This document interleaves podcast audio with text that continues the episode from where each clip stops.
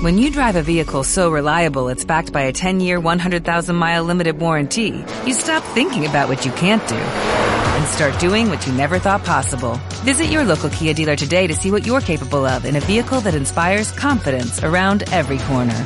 Kia, movement that inspires. Call 800-333-4KIA for details. Always drive safely. Limited inventory available. Warranties include 10-year 100,000 mile powertrain and 5-year 60,000 mile basic. Warranties are limited. See retailer for details. ¿Qué tal? ¿Cómo estáis? Bienvenidos a este cuarto episodio sobre la LOMLOE. Hoy va a ser un episodio un poquito diferente, ya que voy a criticar, entre comillas, este desarrollo curricular. Vamos a ver qué es lo más importante, independientemente de la legislación que tengamos enfrente. Y esto yo creo que nos va a dar mucha seguridad para enfrentarnos a lo que nos venga. Lo típico, rumores de que va a cambiar la ley, eh, rumores de que no es obligado realizar eh, situaciones de aprendizaje. Perfecto. Ante todos estos cambios, vamos a tener la mente fría y vamos a saber qué hacer. Primero de todo, también decirte que la LOMLOE al final no es un cambio radical, no es un cambio que de repente eh, hayamos transformado la, la educación, por así decirlo. Seguimos poniendo el foco en las competencias clave, y esto, y esto ya va, mmm, ya tiene su respaldo durante los últimos 20 años. Sí que es cierto que ha habido cambio a nivel de nomenclatura, saberes básicos, eh, han cambiado objetivos de etapa, han cambiado y han añadido alguna competencia clave, competencias específicas, perfil de salida, descriptores operativos, pero lo más importante, ya sabéis, competencias clave. Y a través de los criterios yo alcanzo esa competencia clave. Y aquí esto sí que quería, quería pararme y hacer mm, como un llamamiento a la visión optimista de la legislación. Últimamente me muevo más por el terreno Twitter, no debería, pero sí que es cierto que hay hilos de, gente como Héctor Ruiz que merece mucho la pena y, y, te motiva a estar, a estar en Twitter, pero también se observa mucha queja y mucha queja sin ningún tipo de pragmatismo o de profundización gente que se queja de la legislación, gente que se queja de la LOMLOE, gente que se queja de que ahora ha cambiado absolutamente todo. Y no ves concreción, no ves especificidad en lo que dicen. Suelen hablar de oídas, suelen hablar sin ejemplos, eh, suelen, eh, no suelen preguntar de forma concreta lo que no entienden. Y estoy seguro que la mayoría de estos no se han leído la legislación o se piensan que por oídas y por rumores no se puede llevar a cabo. Obviamente, al final la legislación hemos de entender que tiene cierto apartado, cierta, parte utópica. Por el contexto, por el número de, de alumnos que tenemos en el aula, eh, por las dificultades, por las necesidades, por el poco apoyo, por la poca inversión eh, referida en docentes. Pero aún así, tenemos dos opciones. O tener una visión positiva, optimista de lo que leemos y nos vamos leyendo la legislación vamos entendiéndola y vamos escogiendo lo que nos puede hacer bien y lo que nos puede hacer mal, y sobre todo poniendo el foco en esto, cómo lo puedo llevar a mi proyecto de centro, esto, cómo lo puedo encarar en mi programación. Esto que no entiendo de manera concreta, no tengo ni idea de cómo programar en competencias específicas, lo pregunto, se lo pregunto a Diego, se lo pregunto, pero preguntas concretas. Y, y esa visión amplia de decir, mira, pues ahora las situaciones de aprendizaje quizá no es tanto cambio y es únicamente contextualizar el trabajo competencial. Que al principio va a costar más, está claro. Pero lo que vengo a decir es que no es una evolución tan radical, tan radical. Y en el vídeo que haremos próximamente, donde vamos a hablar de metodologías, vamos a hablar de los fines educativos, de los principios metodológicos, observaremos que lo más importante, al final, la legislación, los reales decretos, nuestros decretos que se concretan en cada comunidad, profundizan y redundan mucho sobre implicar al alumnado, sobre preparar para la vida, sobre acercar la sociedad a nuestro alumnado, saber estudiar, tener buenas estrategias de aprendizaje, ser críticos. Y todo eso, todo eso independientemente de la legislación, lo que necesitamos como docentes es formarnos. Y no solo formarnos, sino entender muy bien cómo llevar a cabo modelos pedagógicos y metodologías activas para implicar a nuestro alumnado. Te hablo de neurociencia, entender cuáles son las buenas estrategias de aprendizaje, entender cómo evoluciona el cerebro, cómo puedo desarrollar esas funciones ejecutivas. Ya sabéis que tengo una formación, tengo un máster de metodologías activas a un precio muy competitivo en el que durante 14 meses vas a aprender todas estas metodologías activas. Pero si no te lo puedes permitir, si no te lo puedes permitir, no ocurre nada. Al final te tienes que formar. Hay libros muy buenos de metodologías, hay libros muy buenos de modelos pedagógicos, pero hemos de entender cómo implicar a nuestro alumnado. Y esto de las metodologías activas, también comprender que no es una opinión o no es una moda, igual que la neurociencia, la psicología cognitiva, sino es algo que está tremendamente fundamentado en evidencia científica. Hay muchísimos estudios, por ejemplo, de cómo el aprendizaje cooperativo tiene muchos más beneficios que el aprendizaje individualista, entre otras cosas. Lo mismo del aprendizaje basado en proyectos, de sesiones tipo de neurociencia donde aplicamos instrumentos y habilidades metacognitivas, aprendizaje servicio, clase invertida, ¿cómo lo puedo llevar al aula para de verdad individualizar e incluso relacionarlo con esos principios de diseño universal de aprendizaje?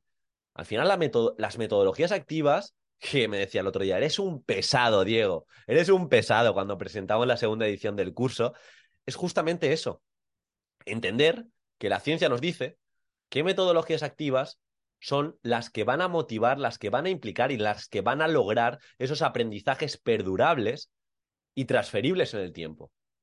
Y va de la mano, va de la mano. Si un docente quiere alcanzar los ítems que nos marcan el perfil de salida, los descriptores operativos, necesita buenas estrategias de aprendizaje.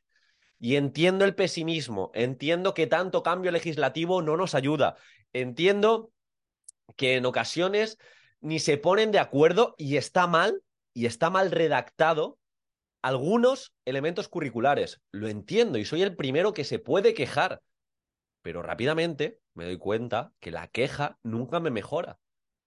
Si tengo dudas, intento profundizar y si no las puedo comprender, intento preguntar.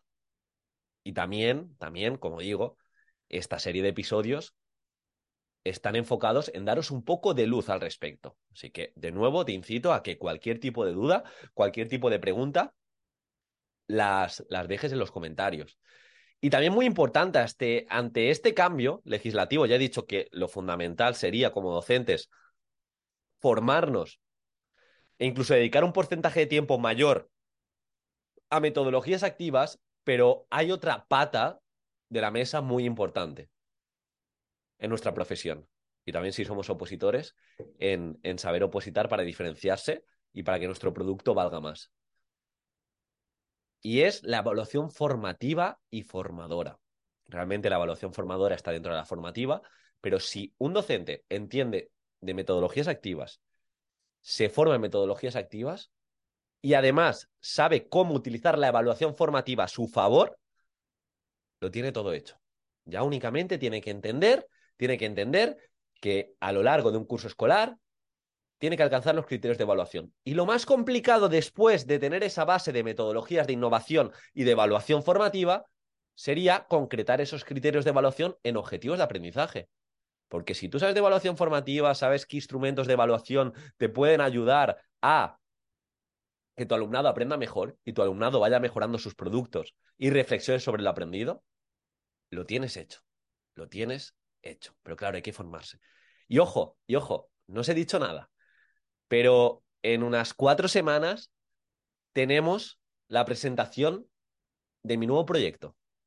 Y os voy a dejar el enlace en el comentario fijado para que os apuntéis al webinar sobre evaluación formativa y sobre evaluación y. Va a ser un webinar en directo. Aún no sé la fecha exacta, pero será la primera semana de diciembre, lo más seguro. Así que apúntate porque me encantaría que vinieras. Y si no puedes venir, no te preocupes, te pasaré la grabación, pero te tienes que apuntar. Es gratis. Y, va a ser, os aseguro, va a ser un proyecto que va a revolucionar la forma de evaluar y de una vez por todas os va a acercar la evaluación formativa como es muchísimo más importante que la evaluación sumativa. Y cómo podemos entender como docentes eh, los distintos instrumentos de evaluación, los instrumentos metacognitivos, cómo utilizar esa evaluación para que nuestro alumnado tenga espacio y que mejore sus propuestas, etcétera, etcétera. Pero como digo, volviendo al punto principal, La LOMLOE tampoco es un cambio radical.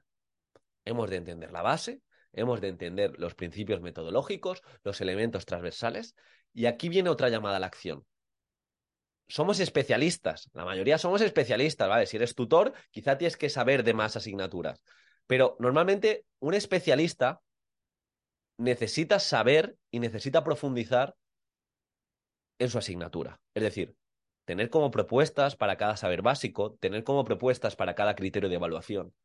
Y es algo que tenemos que relacionar con las metodologías activas. Si estás en mi formación de metodologías activas, pues entender que para cada criterio de evaluación, que al final se divide en competencias específicas, necesitas una propuesta competente, porque esa propuesta competente, ese producto final, que puede ser un aprendizaje-servicio en el que ayudes a una serie de señores y señoras que, están en un centro de día y, y les motives mediante una obra de teatro o ayudes a reforestar cierto punto o eh, le busques una propuesta alternativa a ese parque colindante para gestionar el ocio de tu alumnado.